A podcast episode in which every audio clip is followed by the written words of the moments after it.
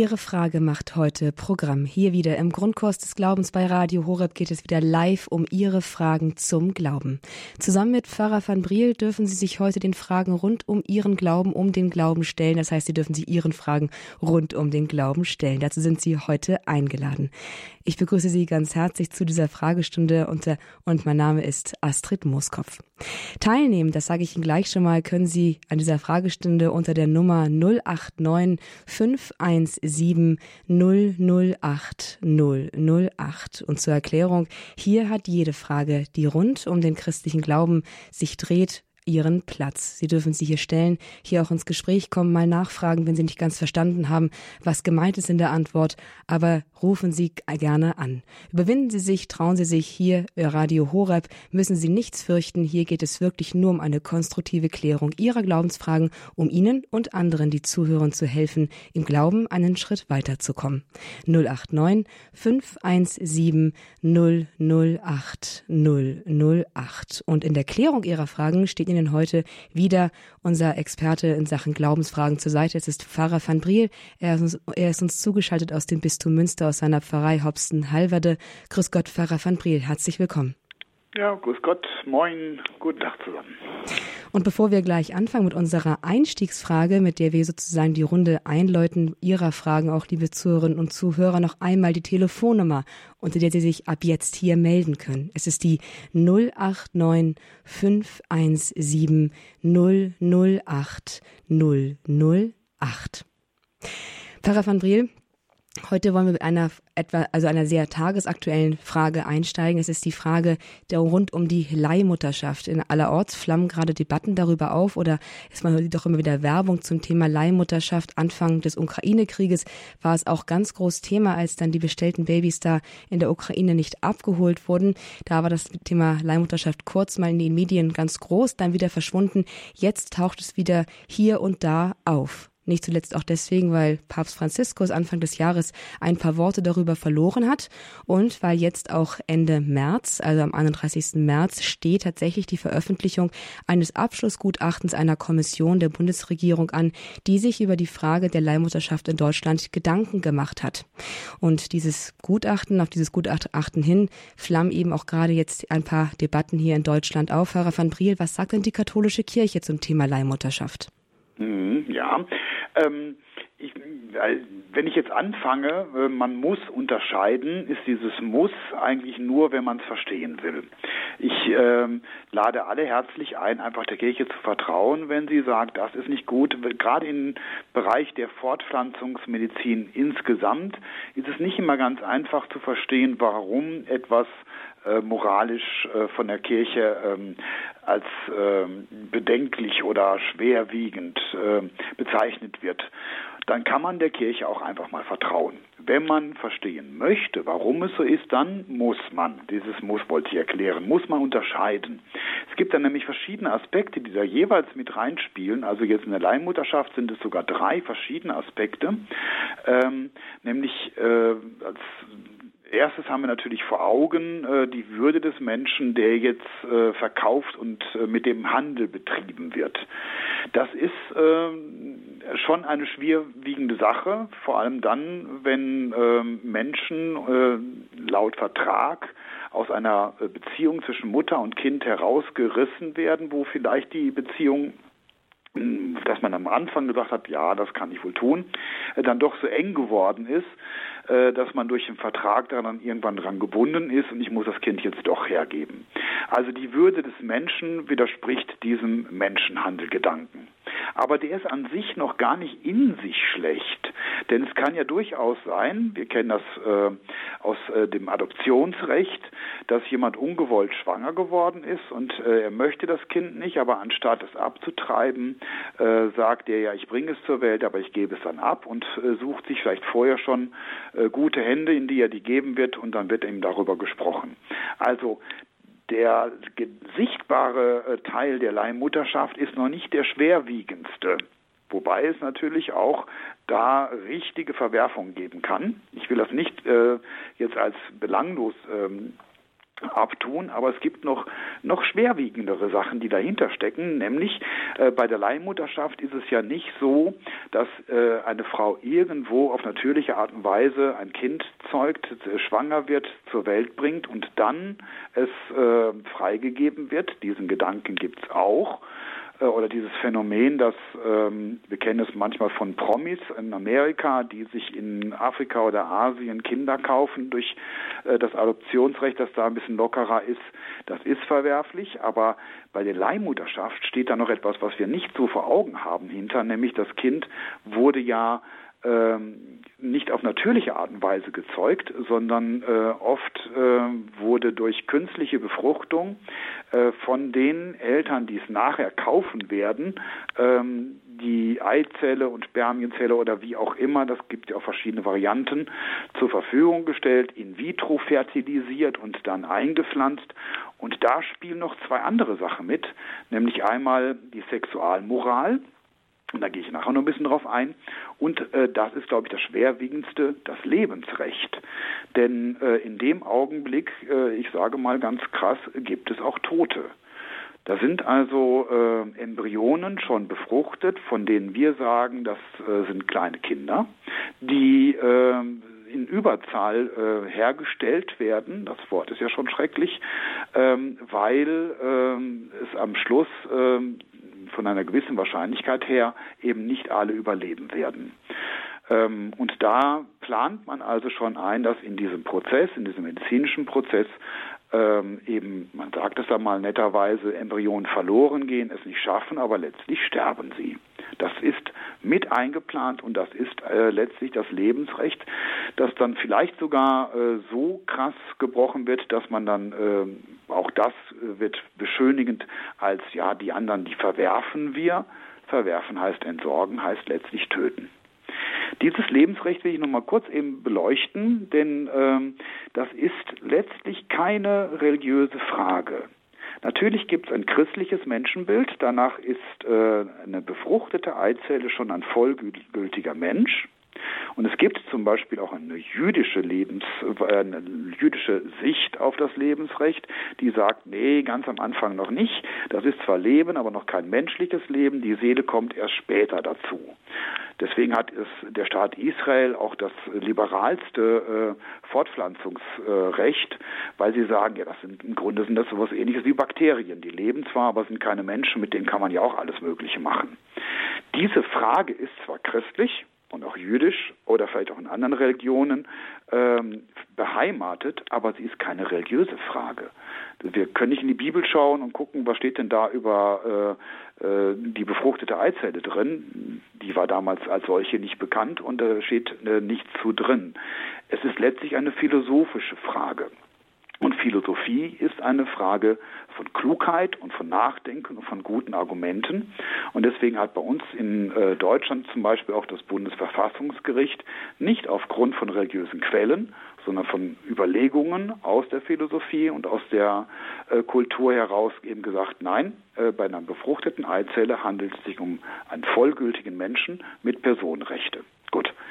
Also wir müssen das Lebensrecht mit hineinnehmen, das bei der Leihmutterschaft immer so ein bisschen aus dem Blick gerät, weil es ja schon vorher unter Umständen gebrochen wurde, äh, um äh, die Mütter, die sich äh, zur Verfügung gestellt haben, äh, überhaupt ähm, schwanger werden zu lassen. Dabei hat es schon Verluste gegeben. Und dann ist noch das Dritte, die Sexualmoral. Auch die betrachtet die katholische Kirche nicht als eine religiöse Moral, sondern als ein Naturrecht. Und äh, da heißt es dann ja, ähm, äh, wenn also äh, ein Kind äh, durch den Liebesakt von Mann und Frau zustande kommt, ist es was anderes und das wird umgangen und gebrochen dadurch, dass das Ganze jetzt ein medizinischer Akt wird in äh, Reagenzglas, also die In-vitro-Fertilisation. Das äh, widerspricht der dem Vorstellung von Sexualität dann sagen einige, ja, mein Gott, ne, dann haben wir halt andere Vorstellungen von Sexualität. Aber wir müssen bedenken, ähm, Sexualität ist nicht einfach nur dieser Akt, der dann da vollzogen wird, sondern es ist die Sprachfähigkeit der Liebe. Die äh, letztlich auch die Beziehungsfähigkeit begründet. Und wenn die Sexualmoral so nach und nach aufgehoben wird, dann ist das nicht einfach nur, dass irgendwelche überkommenen Vorstellungen gebrochen werden, sondern äh, die Erfahrung der Kirche, und das ist letztlich keine äh, religiös fundierte, also durch die Offenbarung, sondern äh, durch die äh, Erfahrung, die wir mit den Menschen, mit der Wirklichkeit, mit der Realität machen, zeigt, dass dadurch die Beziehungen des Menschen gefährdet sind. Die ehelichen Beziehungen, aber auch die Liebesbeziehungen, dass äh, wir uns gegenseitig beschenken, dass wir bereit sind zu empfangen und nicht, dass wir machen. Wir machen keine Kinder, sondern uns wurde ein Kind geschenkt oder äh, wir dürfen ein Kind zur Welt bringen, nicht, dass wir vorher selbst erzeugt haben, sondern wir können uns äh, am Schöpfungsakt Gottes mit beteiligen. Und diese Sexualmoral ist wird so ein kleines bisschen über beiseite geschoben und sagen, ja gut, das ist ja gar nicht so wichtig. Ähm, da steckt eine ganze Menge an menschlichen Verletzungen und letztlich Beziehungsstörungen und letztlich damit auch die Frage, äh, inwieweit wir unser Heil finden, unser Glück finden, äh, das dadurch gefährdet bzw. zerstört wird. So, wenn wir jetzt mal wieder den Deckel zumachen, da haben wir jetzt einen Baukasten, wo wir, je nachdem, welchen Aspekt der Fortpflanzungsmedizin, also der reinen In-vitro-Fertilisation oder der äh, äh, Aussortierung, äh, bevor wir Embryonen einpflanzen und so weiter, können wir jetzt aus diesem Kasten jeweils äh, die Argumente raussuchen und sagen, ist das jetzt gut oder nicht. Bei der Leihmutterschaft wird am Schluss die Würde des Menschen äh, dadurch, dass mit dem Menschen gehandelt wird und dann äh, die typischen Handelskonflikte kommen. Ich habe es bestellt, ich hole es nicht ab, aber ich will es nicht oder es gefällt mir nicht. Das ist gegen die Würde des Menschen. Die Sexualmoral wird äh, ganz kräftig durcheinandergewirbelt, weil äh, die Kinder äh, ein medizinisches Produkt sind und nicht mehr äh, die Eltern wirklich auch eine Beziehung zur, äh, zu dem Kind vom äh, Empfang äh, vom Sexualakt an haben, wo sie wissen, das Ganze ist auch wirklich eine Frucht der Liebe. Ähm, und das Lebensrecht. Das ist äh, vielleicht sogar das Härteste, was wir vielleicht noch im klarsten vor Augen haben. Das wird auch gerade bei seiner Mutterschaft ähm, mit Sicherheit äh, mehrfach gebrochen, äh, dass es da immer entweder überzählige Embryonen gibt oder es mehrere Versuche geben muss äh, und äh, bei der Gewinnung der Eizellen und so weiter und so weiter äh, letztlich auch immer die Frage ähm, ist, dass wir unsichtbare Opfer haben, die aber reale Opfer sind. Also eine ganz klare Ablehnung der Leihmutterschaft auch von kirchlicher Seite, wenn auch mit nicht unbedingt genuin, also ausschließlich christlichen Argumentationssträngen, die Sie hier zusammengeführt haben. Pfarrer van Briel, damit berühren Sie natürlich auch oder haben wir das Thema der, des Kinderwunsches auch berührt. Auch das ist ein Thema, das immer relevanter wird in unserer Zeit, und wo die Eltern oft immer später anfangen, an Kinder an Kinder zu denken, deswegen auch oft die Unfruchtbarkeit dann äh, immer mehr ein Thema wird.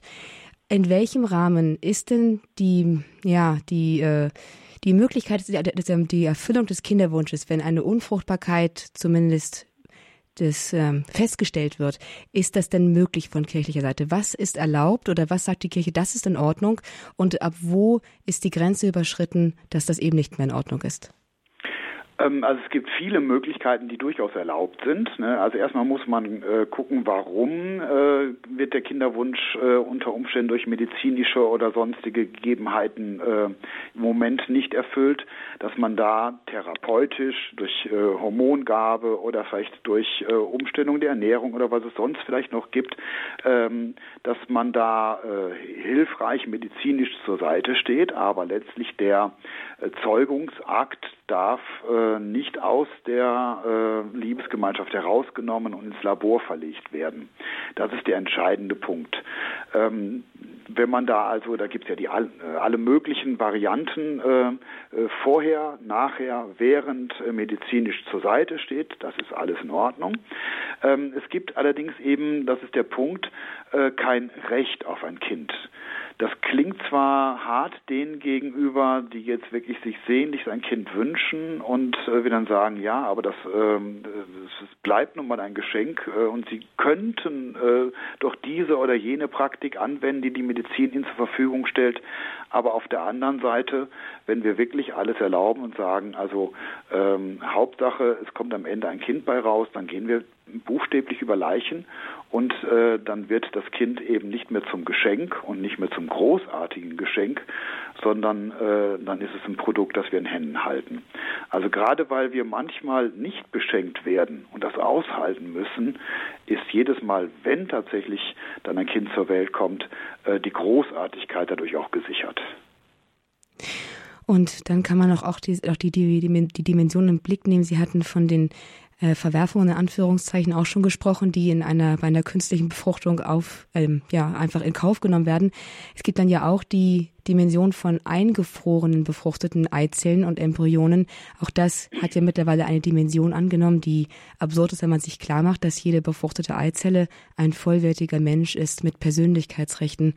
Auch das wirft nochmal ein ganz neues Licht auf diese Praxis. Mhm. Herr Pfarrer van Briel, haben Sie ganz herzlichen Dank für diese umfassende Beantwortung der Frage ist auf jeden Fall mal ein guter Leitfaden, um sich auch in der Debatte rund um die Leihmutterschaft und eben auch, was diese ganzen Themen drumherum angeht, gut zu schlagen und orientieren zu können. Vielen Dank. Bitte, bitte. Und als erstes hat jetzt eine Dame angerufen, die gerne anonym bleiben möchte. Grüß Gott, hallo. Grüß Gott. Grüß Gott, Sie sind auf Sendung. Sie dürfen Ihre Frage jetzt an Pfarrer van Briel stellen. Ja, und zwar, warum hat der Heilige Geist in unserer Kirche so einen geringen Stellenwert? Also wie zum Beispiel die Mutter Gottes im Mai ein ganzer Monat, im Oktober wieder, im Dezember sowieso. Dann gibt es die vielen Marientage das Jahr über und der Heilige Geist. Also gut, Pfingsten wird er kurz erwähnt und dann Dreifaltigkeit. Und sonst aber habe ich den Eindruck, kommt er kaum vor. Und ich frage mich, wie soll unsere Welt besser werden, wenn wir den Heiligen Geist nicht inständig um seine Hilfe bitten? Mhm.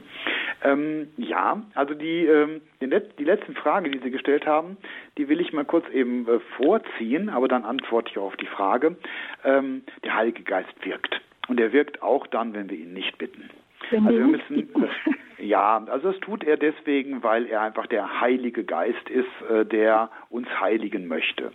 Ähm, das Wichtige ist nicht, dass wir ihn bitten, damit er das wirklich tut, weil sonst wird er es nicht tun, sondern das Wichtige ist, dass wir uns öffnen für ihn.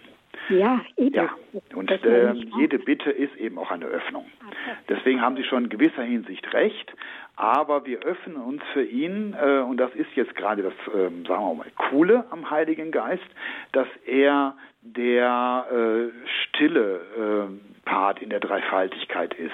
Das ist derjenige, der gar nicht so im Mittelpunkt stehen möchte, sondern der immer äh, uns von innen heraus vorbereitet, damit wir uns dann öffnen, zum Beispiel in der Eucharistie. Da öffnen wir uns für Jesus Christus, aber das ist ein Wirken des Heiligen Geistes. Also das äh, Wandlung in der Messe geschieht, ist ein Wirken des Heiligen Geistes. Und dass wir äh, die äh, Kommunion fruchtbringend empfangen, ist ein Wirken des Heiligen Geistes. Aber der hält sich sozusagen im Hintergrund, äh, so ein bisschen wie so ein Undercover-Agent, habe ich das mal genannt, ähm, der gerade dadurch besonders gut wirken kann, äh, weil er nicht so wie die Eucharistie jetzt wirklich klar uns vor Augen steht, sondern der ganz im Verborgenen schon wirkt, damit wir uns dann der Eucharistie öffnen oder in der Beichte öffnen. Also in den ganzen Sakramenten wirkt uns, wirkt der Heilige Geist schon vorher und durch die Sakramente. Ähm, oder in jedem Gebet, es, Paulus schreibt ja vom unaussprechlichen Seufzen, dass der Geist in uns wirkt. Das ist eben das Unaussprechliche, schlecht in Worte zu fassen. Also ich denke, der Heilige Geist ist ein bisschen ähm, aus dem Fokus geraten. Wir beten fast immer zum Vater und äh, sehr häufig zu Jesus und ganz selten zum Heiligen Geist. Ich glaube, dass der aber deswegen nicht sauer ist. Aber wir könnten uns vielleicht trotzdem auf die Fahnen schreiben, äh, ruhig öfter Gebete zum Heiligen Geist zu beten. Und da gibt es ja Gott sei Dank bei uns die Bewegung in der Kirche, die der charismatischen Bewegung, äh, die sich das selbst auf die Fahnen geschrieben hat und von denen können wir dann vielleicht auch ein bisschen was lernen. Ja, aber ich finde es trotzdem schade. Also ich denke nämlich dann schon immer dran an den Heiligen Geist das Jahr über, weil es ja einfach wichtig ist. Wenn ich irgendeine Entscheidung treffen muss, ich bete immer zum Heiligen Geist. Er weiß es zwar, wie Sie sagen, aber trotzdem. Hm? Ja, tun Sie das ruhig.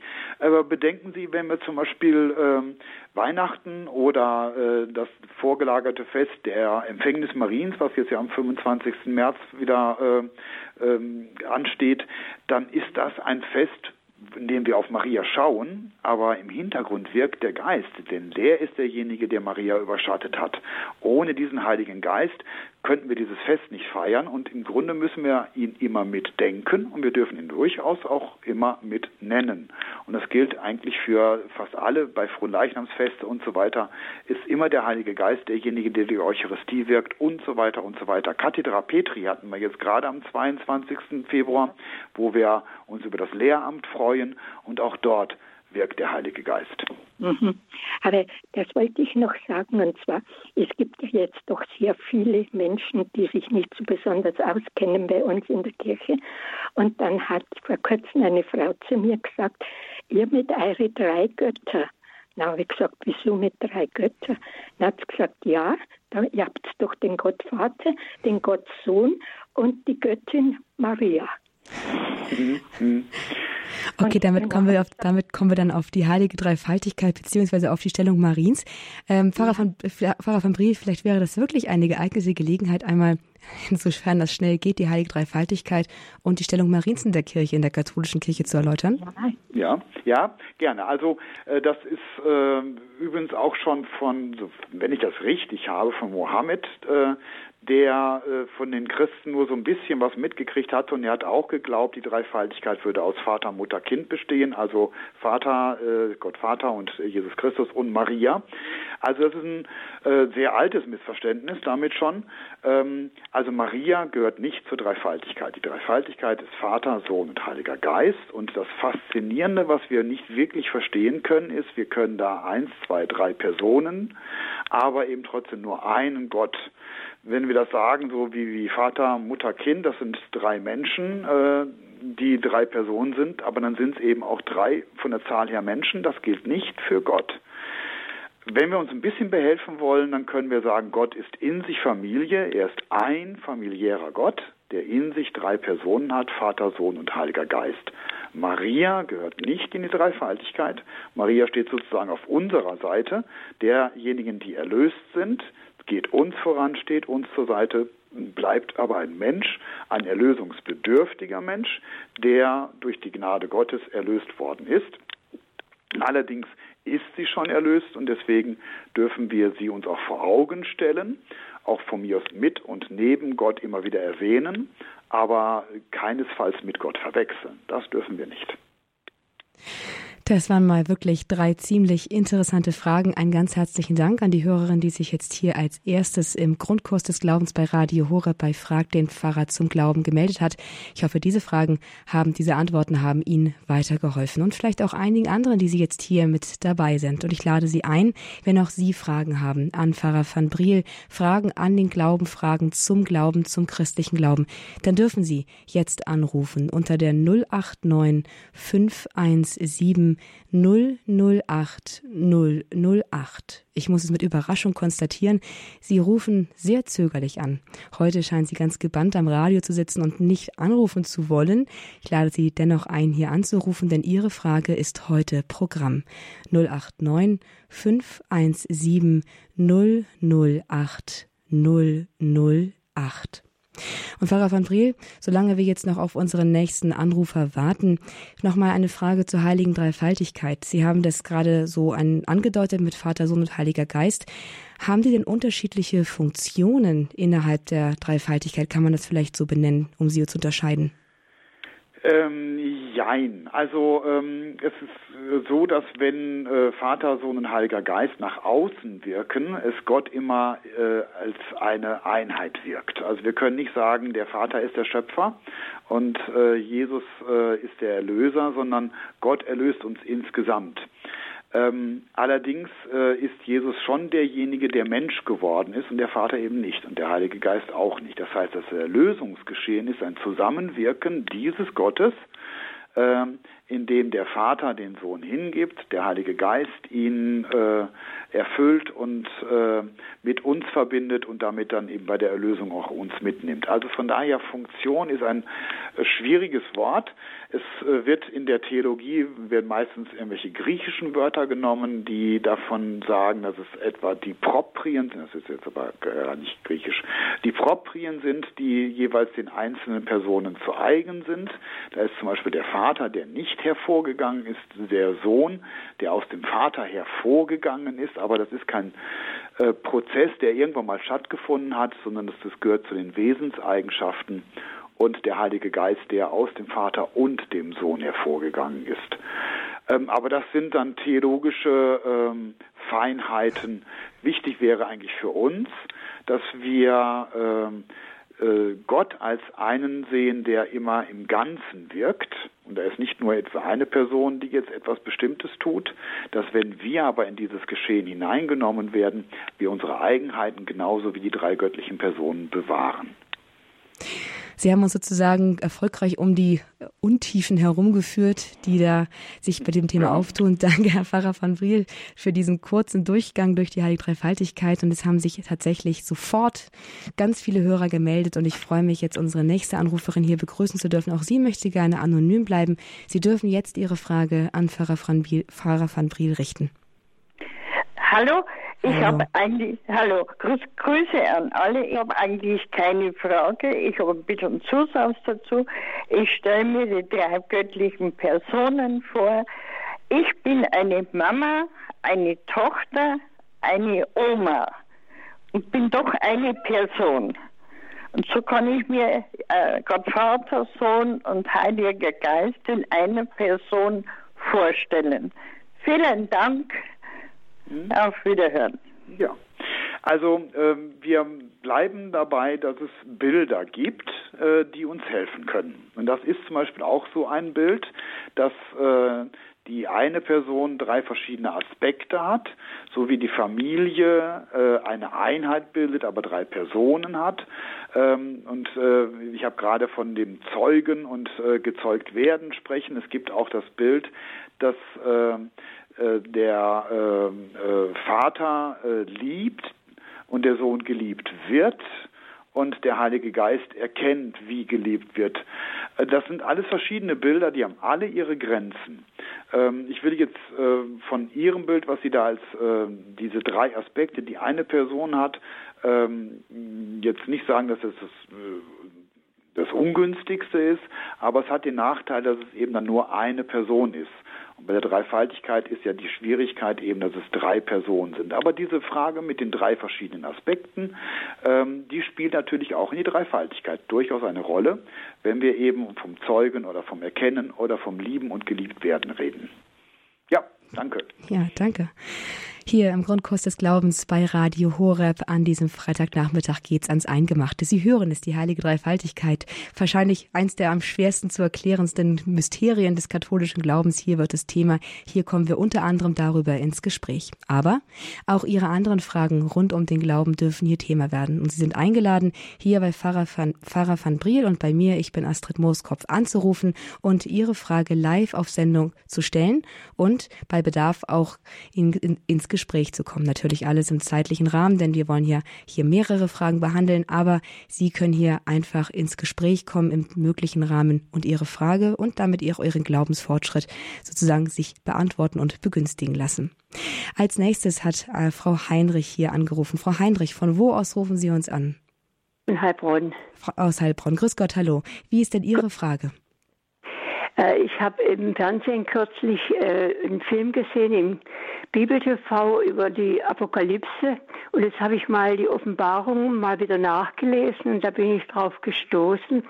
Also gerade mit den mit, dem, mit den Geistern. Und da ist es unter Kapitel 4 in der Offenbarung unter anderem der Satz, und von dem Throne gehen Blitze, Stimmen und Donner aus und sieben Feuerfackeln brennen vor dem Thron. Also diese Feuerfackeln, das sind die sieben Geister Gottes. Und dann im anderen, im Kapitel 6, ist nochmal von den sieben Geistern die Rede. Da heißt es dann, Moment, wo habe ich Und ich grätsch da Ihnen gleich mal ganz unhöflich rein, Frau Heinrich. Ähm, die Frage ist total interessant. Gerade die Offenbarung ist eines der spannendsten Bücher in der Bibel. Aber wir haben dafür eine, eine eigene äh, Fragerunde hier bei Radio Horeb eingerichtet. Und zwar können Sie da dann im nächsten Monat, Anfang März, können Sie hier anrufen bei Frag den Prof zur Bibel.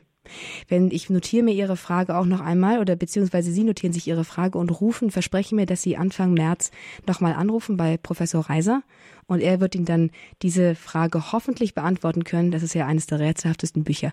Ist das okay für Sie? Ja. Okay. okay. Dann äh, ich würd, freue ich mich sehr auf die Frage, wenn sie dann wiederkommt. Nächstes Mal bei Frag den Prof zur Bibel.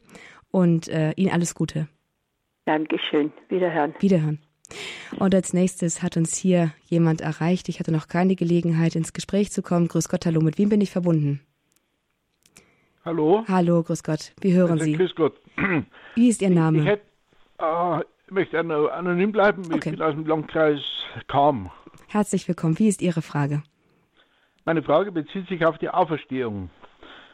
Ähm, der Mensch hat eine unsterbliche Seele, sagt diese alte, alte Weisheit, das ist schon uralt. Und die Nahtodforschung, die Nahtodforschung bestätigt es vielfach. Der Titel heißt auch Du lebst ewig. Also das ist dem Menschen ungefähr eingeschrieben von Natur aus, dass er, dass er über den Tod hinaus lebt. Meine Frage ist nun, was ist der Mehrwert der Auferstehung? Was, was, äh, ja, was bedeutet in diesem Horizont Auferstehung? Ja. Wenn der Mensch sowieso, sowieso weiterlebt.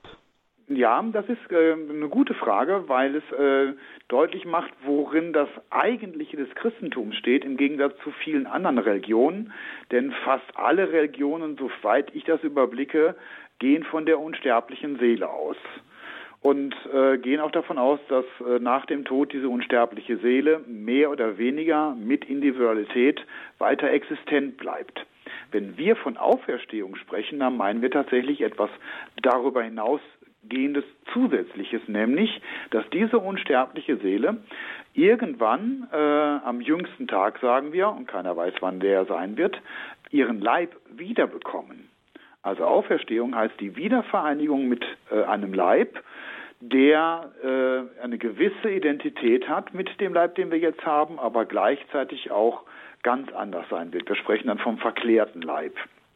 Die unsterbliche Seele ähm, bleibt tatsächlich, ähm, weil wir äh, davon ausgehen, dass die Seele in sich äh, nicht aus mehreren Teilen besteht, also nicht zerfallen kann, hat sie eine Unsterblichkeit, die ihr mit der äh, Erschaffung mitgegeben worden ist. Also nicht Gott äh, gewährt eine Unsterblichkeit, sondern wir sind unsterblich erschaffen, die Seele, aber der Leib nicht.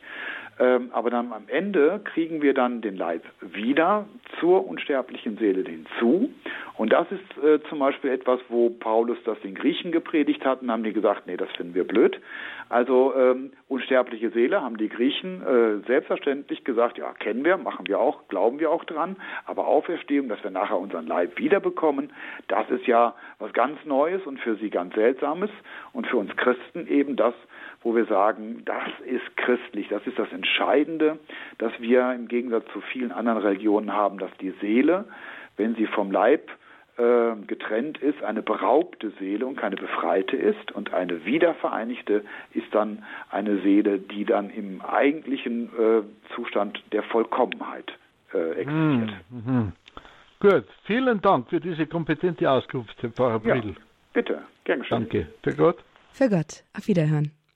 Und hier geht es auch gleich fliegend weiter mit unserem nächsten Anrufer, der uns von unterwegs erreicht. Zuvor aber für alle, denen jetzt auch eine Frage auf den Lippen brennt, die Nummer hier ins Studio von Radio Horeb zum Grundkurs des Glaubens wo wir mit Pfarrer van Briel über Ihre Frage zum Glauben sprechen. Unter der 089 517 008 008 können Sie hier anrufen und darüber ins Gespräch kommen. Ich freue mich jetzt, Herrn Günther hier begrüßen zu dürfen aus Fellbach, aber jetzt gerade unterwegs im LKW. Hallo, Herr Günther. Hallo. Grüß Gott. Auch Sie haben ja. eine Frage. Ja, ich habe eine Frage, und zwar, wo Jesus damals in den Himmel gefahren ist, bei der, bei der Himmelfahrt. Da hat er stellvertretend, hat er ja hat er gesagt, ich sende euch meinen Geist stellvertretend äh, als, ja, äh, als Stellvertreter für, für ihn. Ne? Und deswegen wundert es mich, warum er sagt, der Papst wäre Stellvertreter Christi auf Erden. Also ich finde nirgends in der Bibel drin, dass der Papst äh, Stellvertreter Christi auf Erden ist. Gibt es da irgendwo einen Hinweis in der Bibel, wo man mal nachschauen könnte? Weil sonst gibt es doch keinen Papst später. Ja, also dieser Titel selber ist nicht unbedingt biblisch, äh, sondern der äh, erklärt sich aus der Sache heraus und ähm, die Frage nach Stellvertreter äh, des Heiligen Geistes und des Papstes äh, wäre dann wichtig, wenn man, wenn der Heilige Geist was anderes tut als der Papst. Aber wir gehen davon aus, dass der äh, Geist, der dann nach der Himmelfahrt Jesu angekündigt und zehn Tage später an Pfingsten gekommen ist, die Kirche ins Leben gerufen bzw.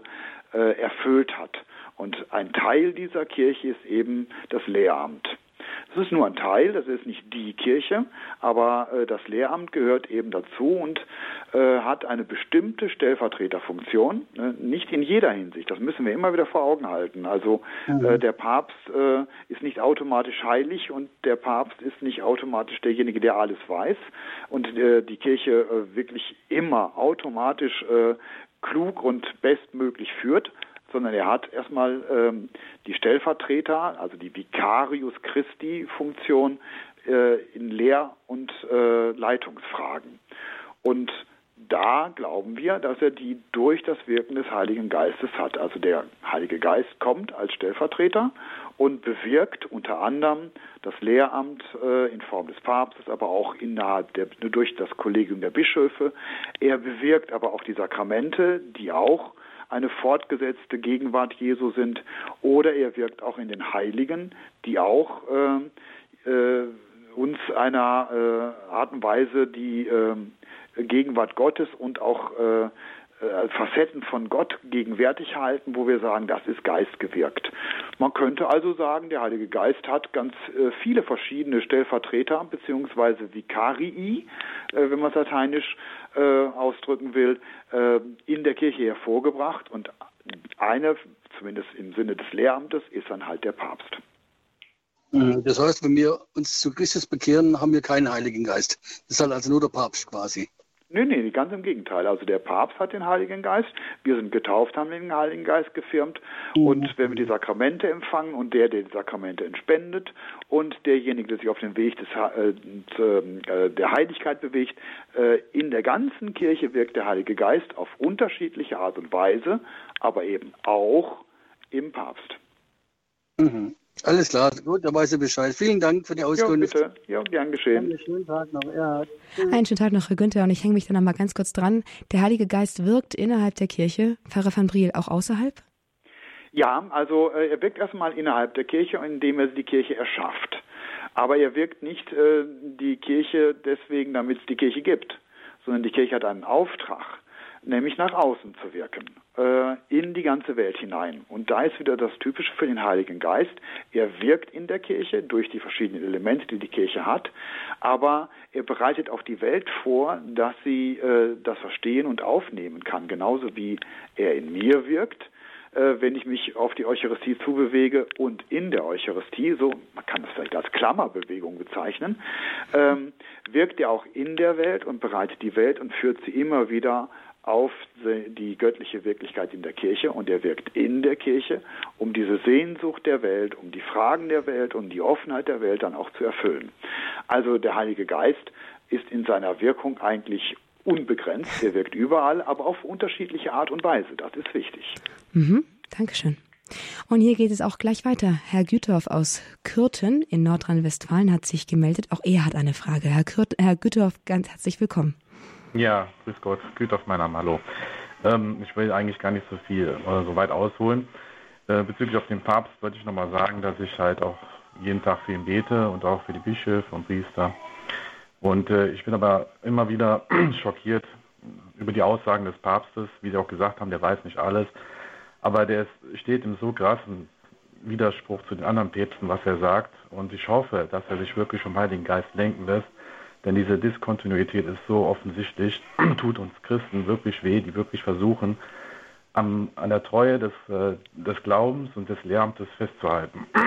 Er ist nicht sehr kritikfähig, schmettert alles ab.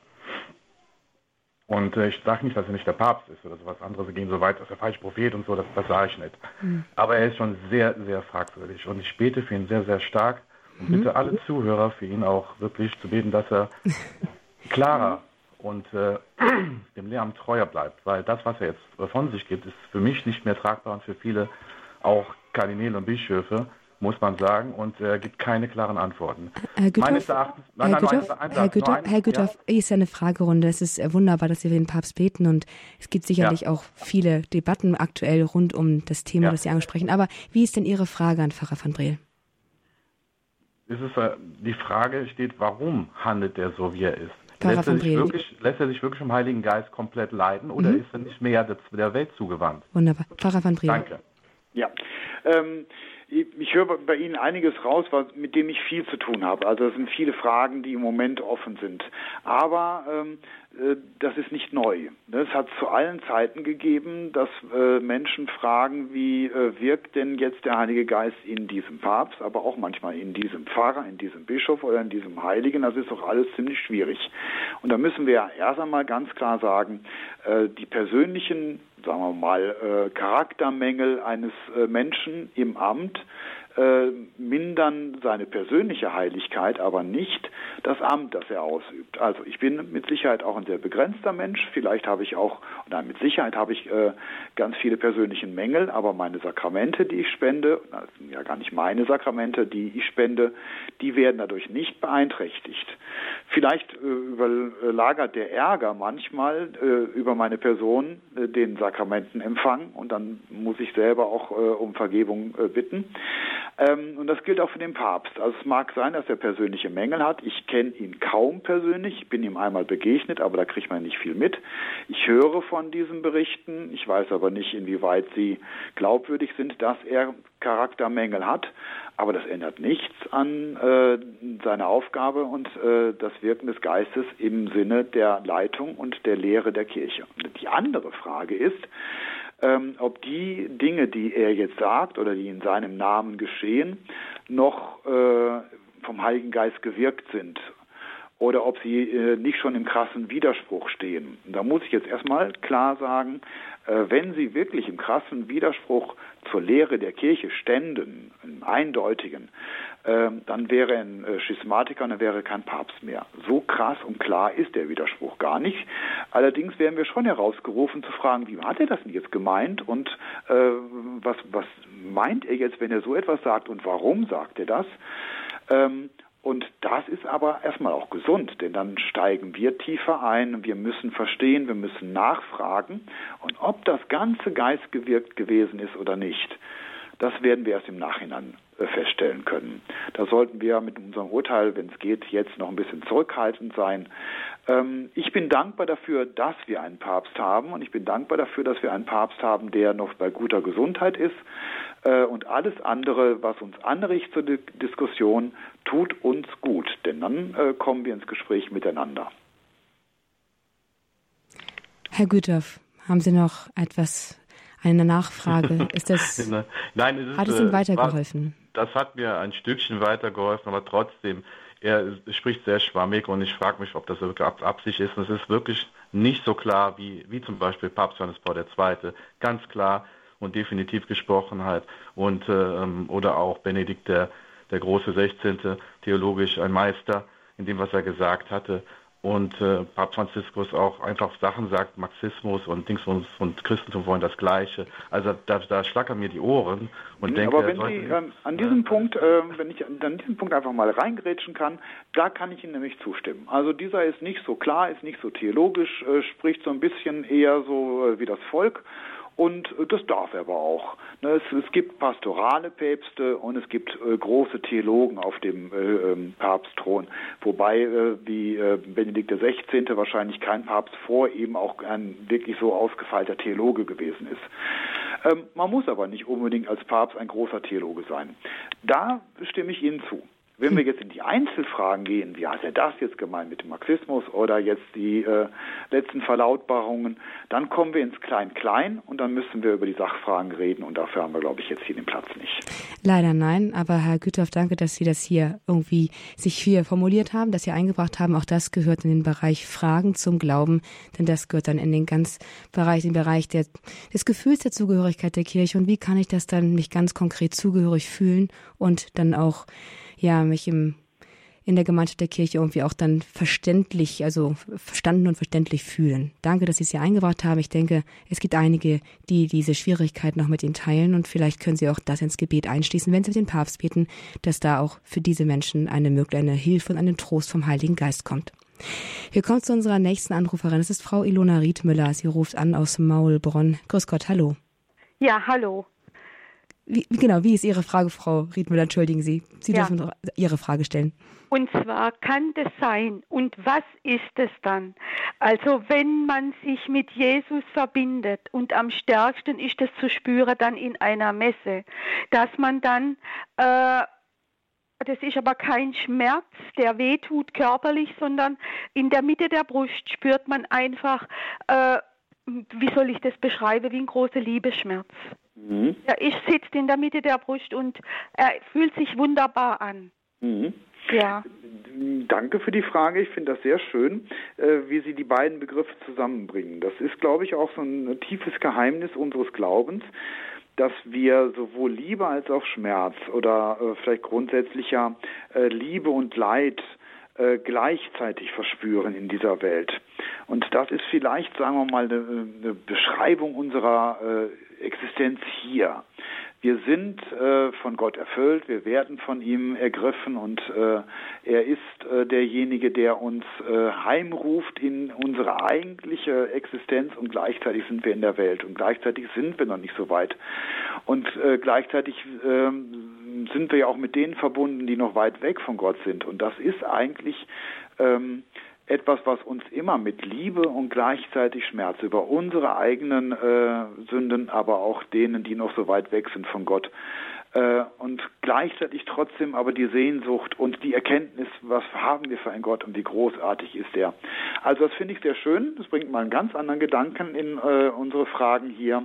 Ähm, das ist eigentlich, äh, wenn Sie das so beschreiben, äh, eine sehr gesunde und äh, auch sehr treffende Beschreibung, also eine sehr gesunde Empfindung. Und äh, von daher würde ich sagen, äh, ist das durchaus auch realistisch, wenn Sie es so beschreiben. Ähm, das wäre schön, wenn wir das alle so empfinden könnten, ähm, weil es genau das ist, was wir eigentlich sind, nämlich ausgespannt zwischen der Liebe Gottes und dem Leid, das wir selbst immer noch empfinden. Mhm, mhm. Also es ist wirklich ein wunderbarer Schmerz. Das ist, fühlt sich äh, also wunderbar an und, es und als würde ein das richtig auch anziehen. Mhm fühlt sich das dann an, ja. ja. Was uns auch ein bisschen Hoffnung macht, denn uns werden ja durchaus auch zum Teil zumindest noch Schmerzen für äh, den Reinigungsort im Himmel, ich vermeide oft das Wort Fegefeuer, verheißen. Äh, und dann haben wir immer so ein bisschen Angst davor, aber wir wissen, dass wir erlöst werden und dann ist Ihre Formulierung vielleicht so ein Trost, es gibt so etwas wie einen wunderbaren Schmerz. Mhm. Der wartet auf uns, äh, falls wir nicht direkt in den Himmel kommen und nichts, wovor wir Angst haben sollten. Mhm. Mhm. Ja, also gut. Frau Riedmüller, danke, dass Sie diese Erfahrung mit uns geteilt haben. Sehr kostbar. Dankeschön. Bitte schön. Wiederhören. Auf Wiederhören. Wiederhören. Hier im Grundkurs des Glaubens geht es nun wirklich zur Sache. Hier rufen Sie ganz fleißig an und ich freue mich, unsere nächste Anruferin begrüßen zu, zu dürfen. Frau Maria Stranitzka aus Bad Schwabach. Grüß Gott, hallo. Ja, hallo, guten Tag. Frau Schnetzka, Ihre Frage. Ich habe drei kurze Fragen. Erstmal eine, ähm, warum sagt man die seligste Jungfrau Maria und nicht die heiligste oder heilige Jungfrau Maria, sondern ich höre immer wieder seligste Jungfrau Maria. Mhm. Ähm, die Frage hatten wir schon mal und ich habe mich ein bisschen erkundigt und ähm, äh, festgestellt, dass es da nicht wirklich eine, für mich zumindest, auffindbare Quelle gibt, die das erklärt. Ähm, die heilige Jungfrau, also die selige Jungfrau Maria, Beata Maria Virginem, übrigens auch in der Weltkirche wird Josef ebenfalls als Seliger bezeichnet. Wir sind gewohnt, eher heiligen Josef zu sagen. Ähm, klingt, weil wir bei der Heiligsprechung die Vorstufe der seligen Sprechung haben nach einer Herabsetzung, aber es ist eigentlich das Gegenteil. Äh, für Maria wird ein anderes Wort genutzt und dieses Wort müssen wir einfach füllen damit, dass wir wissen, Maria ist die Vollheilige, die eigentlich über den Heiligen steht, die Königin der Heiligen und deswegen ähm, wie immer das Wort jetzt äh, hergeleitet oder erklärt wird, wir benutzen ein anderes Wort für Maria, um deutlich zu machen, äh, dass ihre Heiligkeit nochmal ganz andere Ausmaße hat äh, als die Heiligen, die äh, nach ihr gekommen sind. Mhm. Okay, und dann meine zweite Frage ist, ähm, ist das, ähm, wenn man ähm, beerdigt wird und man sich entscheidet, dass man ähm, verbrannt wird? Mhm. Ja, weil dann am Ende wird dann die Seele und der Körper halt dann zusammengelegt. Und dann darf man das als, als Gläubig, als katholisch, ja. als Gläubig darf man das, dass man sagt, ja, ich will verbrannt werden oder? Es gab mal eine Zeit, äh, in der sich nur die Menschen haben verbrennen lassen, die deutlich machen wollten, dass sie nicht an eine Auferstehung, also eine Wiederversöhnung von Leib und Seele glauben. Und da hat die Kirche gesagt, deswegen sind wir gegen Verbrennung, ne, das ist ein Zeichen für Unglauben. Inzwischen gibt es aber wirklich auch triftige, praktische Gründe, dass die Friedhöfe zu klein werden, das Ganze zu teuer wird oder äh, aus anderen Gründen eine Verbrennung sinnvoll ist. Und wenn es nicht deswegen geschieht, weil ich den Glauben ablehne, sondern aus anderen Gründen erlaubt die Kirche auch eine Verbrennung weil äh, der Körper ja äh, doch zerfällt. Wir haben die Hoffnung, dass Jesus vielleicht bald wiederkommt und mein Leib noch äh, einigermaßen äh, so zur Verfügung steht, dass er daran dann wirken kann. Aber ähm, wir wissen ja von denen, die schon lange vor uns gestorben sind, von denen ist nicht mehr viel übrig und trotzdem kann Gott es. Und deswegen kann er es auch einen neuen Leib erschaffen, wenn unser alter Leib verbrannt worden ist. Also von daher, wenn es kein Zeichen des Atheismus ist und der Ablehnung, dann ist Verbrennung auch erlaubt. Ja, das ist mir, mir geht es halt dann auch so um die finanzielle Sachen und danach, genau. was danach mhm. ist, dass das auch besser ist für die Kinder halt. Ja, das genau. Ist, mhm. was ihr denkt. Okay, und dann meine letzte Frage ist, ähm, ich habe, ich kenne einen, einen Mann, der ist, der liegt leider in Sterben und er denkt, ich habe ihn gefragt, ob der von Jesus schon mal gehört hat. Er hat gesagt, ja. Und da habe ich gesagt, haben Sie schon mal von Jesus Christus gehört? Und da hat er gesagt, ja. Und da wollte ich dann anfangen, von den lieben Jesus zu sprechen. Und dann hat er gesagt, ja, bitte hören Sie dann auf, hören Sie auf. Und das hat mir so wehgetan, das hat mir so wehgetan. Aber er hat gesagt, ja, ist okay, ich, ist okay, wie Sie wollen. Aber ich bete für ihn und ich denke, es ist unabhängig davon. Ich denke, der liebe Gott hat sich für uns alle hingegeben, der liebe Jesus. Und, und ich denke, dass er, er ist auch trotzdem auch sein Sohn, also wenn er von ihm nicht, nicht hören will, dass er auch gerettet werden kann. Mhm. Mm, ja. Oder ich bitte einfach mal nur von, für ihn und ich kenne den Mann auch nicht weiter. Ja, ich mache es jetzt mal ganz kurz, weil es ja schon die dritte Frage war. Also eigentlich ist die Ablehnung Jesu und äh, seine Offenbarung, seine Erlösung äh, der Inbegriff des Unglaubens. Aber bei einem ganz konkreten Menschen, den wir vor Augen haben, wissen wir nicht, warum diese Ablehnung geschieht. Äh, vielleicht geschieht sie ja gar nicht deswegen, weil er nicht glauben will und äh, möchte, sondern vielleicht nur deswegen, weil er schon zu schlechte Erfahrungen gemacht hat oder äh, zu schreckliche Dinge im Namen Jesu äh, ähm, kennengelernt hat oder weil ihm falsch verkündet worden ist oder er einfach Vorstellungen hat, äh, die äh, aufgehoben werden können, wenn er erstmal Jesus sieht, wie er wirklich ist. Also, sobald wir einen konkreten Menschen vor Augen haben, dürfen wir immer Hoffnung haben. Es gibt einen Unglauben, der so ablehnt, dass wir auch davon äh, ausgehen müssen, dass es etwas Realistisches wie eine Hölle gibt. Aber wir können bei keinem einzigen Menschen sagen, so der ist jetzt aber wirklich äh, zu weit weg. Nein, wir dürfen bei jedem Menschen noch hoffen. Mhm.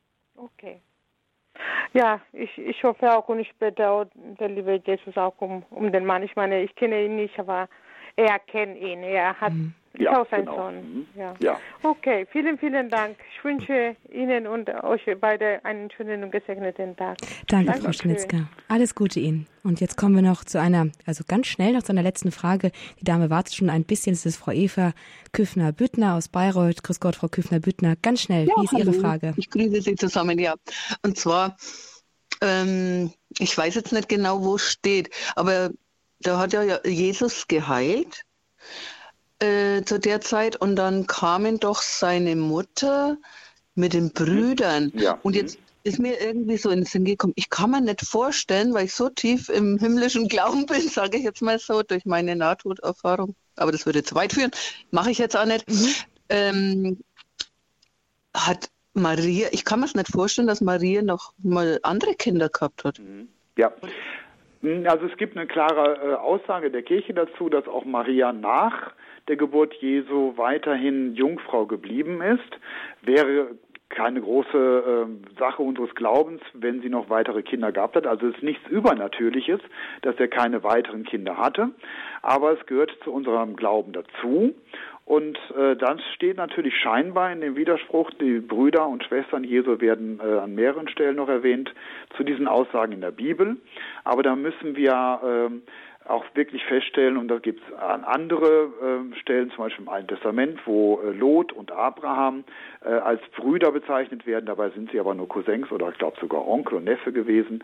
Also dieser Wort, dieser Begriff Brüder oder Brüder und Schwestern äh, besteht für äh, alle möglichen Verwandtschaftsverhältnisse, die etwas enger sind. Ja, sogar für diejenigen, die mit Jesus aufgewachsen sind, aber noch nicht mal mit ihm verwandt sind, also äh, Nachbarn und Freunde aus der Dorfgemeinschaft.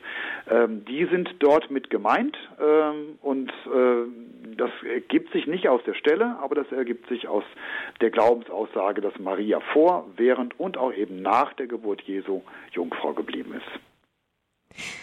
Und damit müssen wir auch leider schon unsere heutige Fragestunde an Pfarrer van Briel mit Fragen zum Glauben schließen. Frau Eva Küffner-Büttner, ganz herzlichen Dank auch noch für diese abschließende Frage. Sie haben sozusagen hier nochmal das Sahnehäubchen draufgesetzt, noch einmal eine Frage zur Lehre der Kirche, die sozusagen sogar noch dann die biblische Dimension noch mit hineingezogen hat. Danke, Herr Pfarrer van Briel, auch Ihnen für Ihre Zeit, für Ihre, Ihre, ja, wie es wurde schon gesagt, kompetenten Antworten hier im Grundkurs des Glaubens. Und wir freuen freuen uns auf die nächste Runde, die dann im nächsten Monat mit Ihnen ansteht. Dankeschön. Ja, bitte gerne. Und bevor wir jetzt gleich zum Segen kommen, erst noch mal ein Hinweis für Sie, liebe Hörerinnen und Hörer. Die Sendung ist wie gewohnt auch nachzuhören auf unserer Internetseite auf www.horab.org, dort in der Rubrik Grundkurs des Glaubens. Dort finden Sie auch frühere Sendungen mit Pfarrer van Briel zum Glauben, teilweise auch mit Stichpunkten Sie. Ich arbeite mich dahinterher, damit Sie sich besser orientieren können und vielleicht auch die Sendung rauskriegen mit Fragen, die Sie ganz besonders interessieren. Pfarrer van Briel, dürfen wir Sie zum Abschluss der Sendung noch um Ihren priesterlichen Segen bitten? Ja, ich schließe alle mit ein und auch viele verschiedene Gedanken, aber wegen der fortgeschrittenen Zeit jetzt einen kurzen Segen, aber nicht weniger herzlich. Der Herr sei mit euch. Und mit deinem Geiste. Auf die Fürsprache der seligen Jungfrau Maria, unserer guten Mutter im Himmel, auf die Fürsprache aller Engel und Heiligen, eurer Namenspatrone und Schutzengel, segne und bewahre euch in dieser Zeit und führe euch zu einer guten Vorbereitung auf das Osterfest. Der allmächtige und gute Gott, der Vater, der Sohn und der Heilige Geist. Amen. Ein ganz herzlichen Dank noch einmal an Sie, Pfarrer van Briel. Ein Dank auch an Sie, liebe Hörerinnen und Hörer. Danke für Ihr Interesse, danke für Ihre rege Teilnahme und alles Gute. Viel Freude mit dem weiteren Programm hier bei Radio Horeb. Ich verabschiede mich. Alles Gute. Ich bin Astrid Mooskopf. Sie hören Radio Horeb. Leben mit Gott.